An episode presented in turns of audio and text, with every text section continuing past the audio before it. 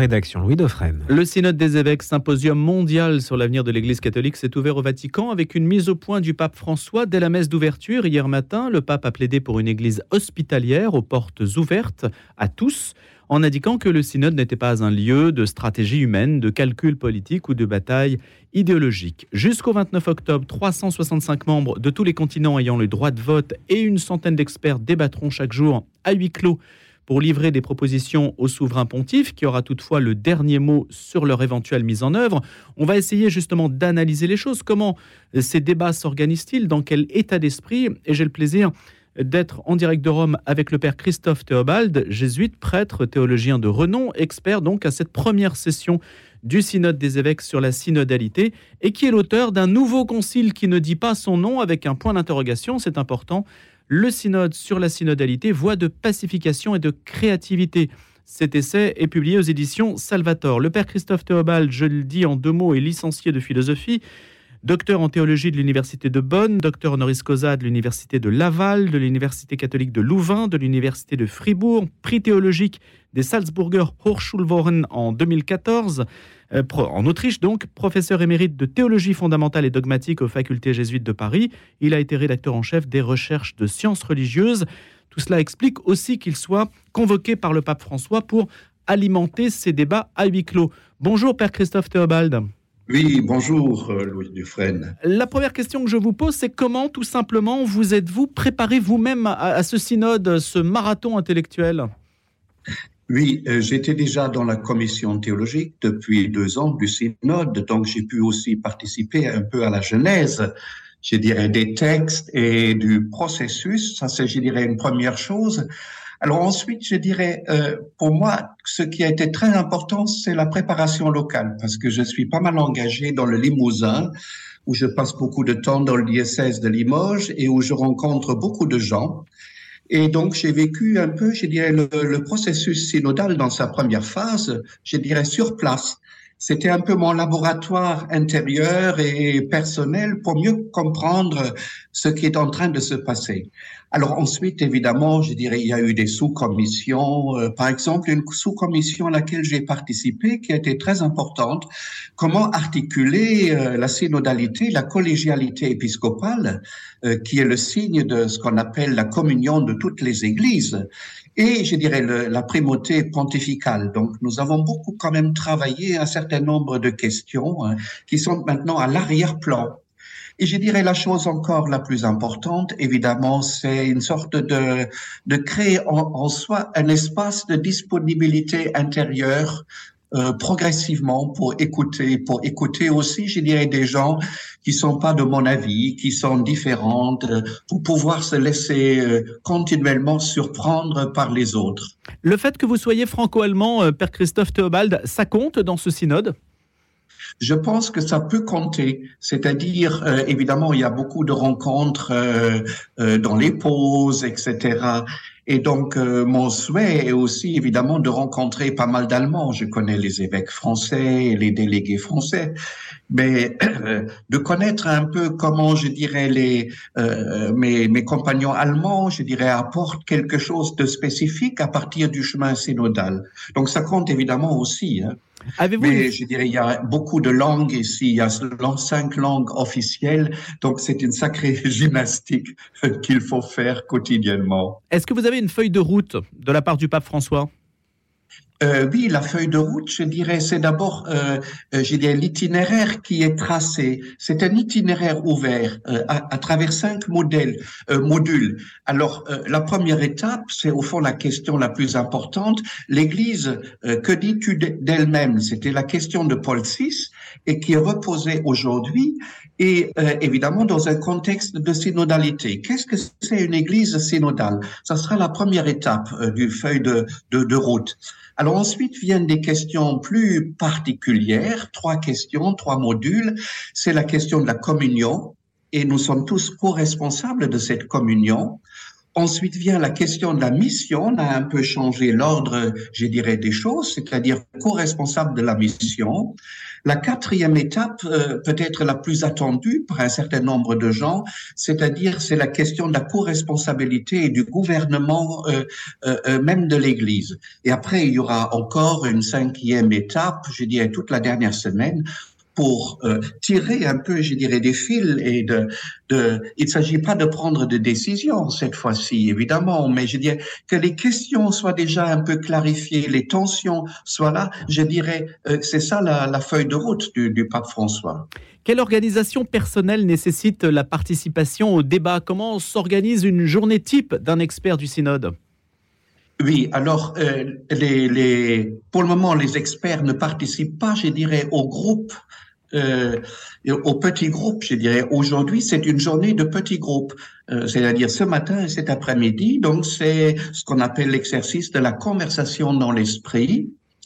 Et donc, il y a, il faut regarder un peu, sans doute, aurez-vous des images de, de la salle euh, synodale, c'est la salle euh, Paul VI. Vous avez une multitude de 36 tables avec 12 personnes, plus une personne qui anime et les experts sont à l'arrière-plan, vous voyez, parce qu'il y a un peu un risque, évidemment, que les théologiens imposent euh, d'une certaine manière leur idée, parce que nous avons beaucoup travaillé toutes ces, toutes ces questions. Et euh, au fond, notre art euh, consistera à, je dirais, à lever les trésors de ce que nous allons entendre. Et donc, ces trésors vont être fixés dans des textes par les petits groupes, ils vont être ensuite discutés dans l'assemblée, euh, euh, par tous. Et ensuite, ils vont revenir redescendre dans les petits groupes, les 36 groupes, et euh, il y aura des textes. Et nous, nous allons, je dirais, recueillir les textes, ce sont des groupes linguistiques, et nous allons les travailler, je dirais, en faire des synthèses si c'est possible, relever les tensions, peut-être les perles qui, qui vont venir. Et d'abord, je dirais, dans des groupes francophones. Moi, je serai avec des collègues francophones.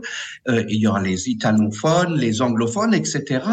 Et après, nous, dans une commission, nous allons mettre tout ça ensemble pour aboutir, je dirais, à, des textes. Et ça veut dire, Père Christophe Théobald, que tout au long du synode, vous suivez un même groupe ou des groupes linguistiques euh, que, que, vous observez, que vous suivez dans la durée. Vous ne butinez pas, vous ne suivez pas euh, plusieurs groupes en même temps et vous pourriez, avec les interprètes par exemple, suivre plusieurs langues. Non, non, non. C'est-à-dire, on peut évidemment, je dirais, dans les assemblées, hein, euh, tout le monde est présent et tout le monde écoute tout. Et il y a un système de traduction simultanée qui est assez remarquable. Et donc, chacun peut, il y a les cinq langues officielles et il y a les traductions. Et donc, il y a toute une série d'allocutions, évidemment, de discours. Euh, il y a des synthèses, déjà des petits groupes. Et donc, ça, on entend évidemment tous et on prend des notes et, comment dire, on se fait un peu une image précise de ce qui est en train de se passer. C'est ça l'enjeu du travail des, experts. Et a une autre fonction, les groupes peuvent effectivement demander tel théologien pour leur donner un petit conseil sur telle ou telle question un peu particulière.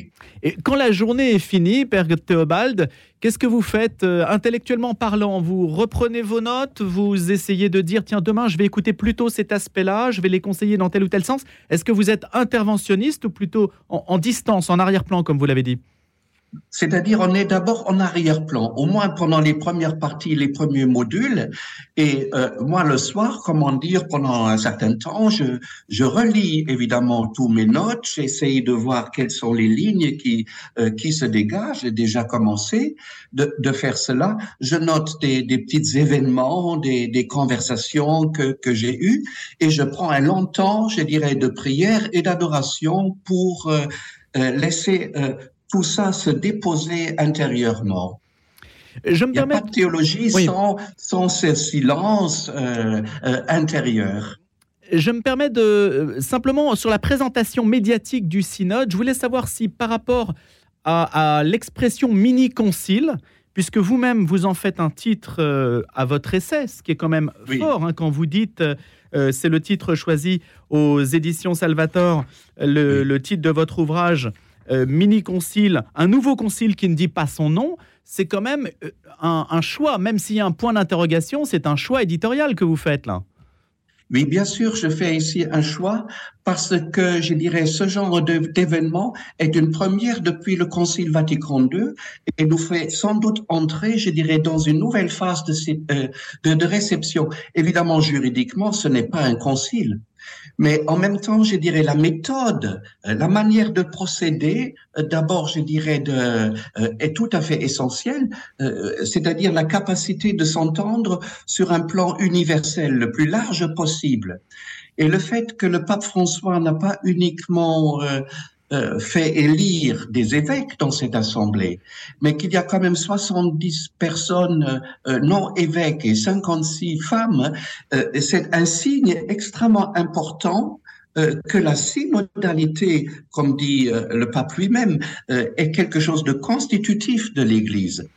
Et c'est peut-être la seule manière, au fond, de se mettre, de se mettre d'accord, euh, c'est-à-dire d'accéder à un consensus qui maintient les différences entre les différentes églises locales et à l'intérieur des églises locales. Et donc là, il y a quand même une démarche un peu conciliaire, même si cela n'a pas le poids euh, juridique, évidemment, qu'un concile général euh, de l'Église latine. Le rôle des experts au concile et au synode, c'est comparable, Père Théobald? C'est pas tout à fait comparable. Euh, la différence est importante, je dirais d'abord ça. Euh, au concile, euh, je dirais, il y avait des, des, grands individus et ils travaillaient, je dirais, sur des textes qui étaient déjà préparés. Euh, des, euh, des, schémas, comme on disait à l'époque, et qui ont été discutés à l'intérieur euh, des commissions, la commission théologique pour l'apostolat des laïcs, pour la liturgie, etc. Et donc c'était un travail d'amendement et de réécriture à partir, au fond, de ce qui arrivait de l'Assemblée, les discours des évêques. Alors ici, on est dans une modalité de conversation. J'insiste beaucoup là-dessus avec un mmh. élément de débat. Euh, au Concile, on était encore dans une euh, dans une culture de débat. Aujourd'hui, je dirais, on est davantage peut-être dans une culture de conversation, avec, je dirais, des risques énormes, c'est-à-dire que les arguments disparaissent. Et donc, euh, le rôle aussi des experts, c'est de réintroduire dans la conversation, à un moment donné, dans la troisième phase de la conversation, des éléments de débat, des arguments pour et, et contre. Et ça, nous ne le faisons pas individuellement. Nous avons entre nous, entre les 27 euh, experts théologiens, théologiennes, il y a aussi évidemment des femmes, etc. aujourd'hui, heureusement, et euh, nous avons une démarche synodale entre nous. Nous discutons les arguments aussi entre nous. Comment interprétez-vous le fait que cinq cardinaux se soient déjà exprimés à travers une lettre dans laquelle ils ont demandé au pape de se clarifier, de clarifier la position de l'enseignement euh, de l'Église sur l'homosexualité en particulier? Et oui, je dirais, c'est une chose, je dirais, qui est un peu complexe euh, à expliquer. Bon, il y a des questions centrales sont posées, je dirais, par ces cardinaux, et ils ont le droit de, de, de le faire. Mais après, je dirais, il y a quand même là un élément stratégique extrêmement important de leur, leur côté, de le faire à la veille du synode, euh, etc. Et euh, de, en, en, obligeant d'une certaine manière le pape euh, de répondre précisément pour accéder à, euh, un processus paisible. Je dis, c'est ça, à mon avis, l'enjeu de la réponse du pape, un processus de paisible, euh, paisible pendant le synode. Alors évidemment, les oppositions sont absolument nécessaires et légitimes, mais parfois, je dirais, elles s'expriment dans une forme, je dirais, qui, qui est très difficile à, à comprendre et à accepter parce que c'est des doubillas, comme on dit, des questions qui sont posées. Des doutes, hein? et qui sont euh, qui sont posées, je dirais, dans un esprit totalement anhistorique. Je dirais, la tradition chrétienne est une tradition incarnée, incarnée et donc historique, et il est normal que, comment dire, que la foi se développe. Nous ne croyons plus de la même manière qu'en 1240 ou en 1200, euh, 1215, quatrième concile du Latran, etc. La, la, foi, je dirais, se développe, comme dit Newman, votre euh, euh, commentateur tout à l'heure l'a très très bien dit. Le développement homogène. C'est totalement euh, absent, je dirais, cette idée d'un développement homogène. L'idée du développement homogène, euh, Père Christophe Théobald, ne saurait sacrifier à une fidélité intrinsèque et à un approfondissement de la vérité. C'est ça que les doutes expriment. C'est une forme de, de perte de repères qui est mise en pointillé, en tout cas qui est, qui est soulignée, qui, qui fait l'objet de craintes aussi. Oui, bien sûr, je peux tout à fait comprendre ces craintes. Et, euh, mais en même temps, vous voyez, hier, le relateur, ça je peux le dire, euh, euh, son, euh, comment dire, sans trahir, je dirais, des, des confidences, etc. Euh, il a utilisé une métaphore, je trouve, tout à fait remarquable, celle de la grammaire. Vous voyez, la grammaire d'une langue, elle ne bouge pas. Et ça, c'est, si vous voulez, je dirais, la structure fondamentale de la foi, de la foi chrétienne. C'est évidemment la regula fidei. Euh, tout à l'heure, votre commentateur l'a très, très bien dit aussi. C'est la règle de foi qui est au point de départ avec ses développements. Et il y a cette grammaire mais ça ne veut pas dire qu'au deuxième siècle, au quatrième siècle et aujourd'hui, on parle la même langue. Euh, c'est-à-dire la langue elle-même évolue, même si la grammaire, elle peut aussi évoluer et bouger, mais il y a une structure fondamentale. Et encore une fois, euh, il est tout à fait décisif, j'insiste beaucoup là-dessus, que l'Évangile rejoint aujourd'hui les cœurs des gens. C'est ça l'essentiel. Et hier, il y a eu un évêque polonais aussi qui a beaucoup euh, souligné ce point. Il faut que l'évangile rejoigne le cœur des gens. Et du coup, c'est une question de langue, c'est pas une question de grammaire. Euh, Père Christophe Théobald, est-ce que le mot, euh, simplement sans trahir aucun évidemment euh, des débats à huis clos, puisque c'est naturellement l'objet de notre discussion, que vous nous renseigniez sur le, le, process, la manière dont les choses se font, mais que l'on maintienne la confidentialité. Simplement, est-ce que du point de vue du langage, puisque vous parlez de grammaire, est-ce que le mot LGBT est prononcé par les, les participants au débat du synode? Est-ce que le mot simplement est prononcé? Oui, ça je peux le dire sans problème. Le mot, je ne l'ai pas encore entendu, mais le mot est évidemment dans l'instrumentum laboris, dans l'instrument de travail. Et il est posé. Et parce que c'est une question qui se pose, effectivement. Donc je dirais les mots correspondent aussi à des questions. Les femmes au synode participent-elles euh, du débat sur l'ordination des femmes? Est-ce qu'il y a une symétrie entre ce débat et les personnes qui, qui pourraient le porter? Écoutez, je dirais là, on entre, je dirais, un peu dans les détails. On n'y est pas du tout pour le moment. C'est-à-dire, c'est sans doute une question qui va arriver euh, à partir du deuxième module. J'ai expliqué tout à l'heure la série des modules. Pour le moment, on est dans la question euh, qui est maintenant, qui a été introduite hier soir. Euh, euh finalement, Église synodale, que dis-tu d'elle-même, de toi-même hein? Le mot synodal, aujourd'hui, euh, s'est invité dans le débat public. Il reste pour beaucoup de chrétiens peut-être encore un peu une interrogation un petit peu vague, à plus forte raison quand il y a le, doublon synode sur la synodalité. Est-ce que c'est un langage compréhensible par nos contemporains? Vous avez dit tout à l'heure, il faut être compris de son époque. Est-ce qu'avec un langage de cette nature-là, on est compris de son époque?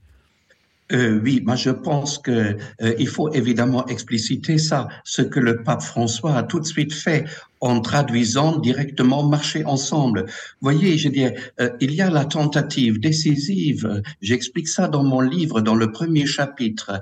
Euh, c'est-à-dire, c'est la question des images, des métaphores. Et il faut jamais oublier qu'avant, on nous a appelés à Antioche chrétiens, voire les actes des apôtres, on nous a appelés les gens de la voix je suis le chemin, la voie, euh, je suis euh, euh, la vie et la vérité. donc, nous sommes les gens de la voie. Et donc, hodos en grec et sun hodos, c'est marcher ensemble, prendre ensemble la voie. Vous voyez, c'est quelque chose de très, très simple. Et sur ce chemin, quand vous pensez au, au, personnage des actes des apôtres, à Philippe, c'est magnifique, n'est-ce pas? Il y a ce, cet eunuque sur son char et alors, euh, Philippe accourt et euh, il pose la question, est-ce que tu comprends ce que tu lis? Il lit le, quatrième chant du serviteur. Et l'eunuque répond, comment tu veux que je comprenne s'il n'y a personne qui me guide? Le odégos, n'est-ce pas? Et donc, voyez, vous avez là les métaphores. Euh, le chemin, marcher ensemble, être guidé sur le chemin. Et au fond, je dirais, on revient à quelque chose de très simple quand on parle, je dirais, de la synodalité. Et le pape a utilisé aussi, euh, et Timothy Radcliffe, dans son, dans, euh, dans la retraite, utiliser le terme l'église maison. Évidemment, si on est sur un chemin, on va aller vers une maison et on doit s'accueillir mutuellement. Vous voyez, c'est ces métaphores très très simples qui sont à l'arrière-plan de cette démarche. Alors l'église maison, la maison commune aussi, il se trouve que le synode coïncide avec la deuxième version de Laudato Si qui s'appelle donc Laudato Deum, hein, louer Dieu, avec des phrases quand même euh, emblématiques du pape François et assez fortes quand il dit le monde s'écroule, hein, qu'il alerte les Nations Unies avec ce nouveau texte. Est-ce que vous sentez que cette actualité-là, que ce point de vue-là sur le monde, est-ce qu'il est présent dans euh, les débats du synode? Oui, encore une fois, les débats n'ont pas encore commencé. Oui, alors quand je dis les débats, je dis même entre vous. Hein. parler, mais je dirais les discours, les euh, discours. d'ouverture, euh, euh, dans les discours, même dans les homélies du pape, je dirais, on y a accès. C'est omniprésent, évidemment. C'est omniprésent cette cette question, je dirais, au fond de l'inquiétude fondamentale, je dirais, de l'humanité par rapport à son avenir et le non-savoir. Et je pense que c'est très, très important, je dirais, qu'on revienne aussi à Fratelli, Tutti, au chapitre, et le pape y fait allusion, euh, le chapitre sur euh, l'honneur qu'il faut faire euh, à la politique, c'est vraiment une démarche extrêmement importante aujourd'hui. C'est là où se jouent, je dirais, les choses pour, pour l'avenir.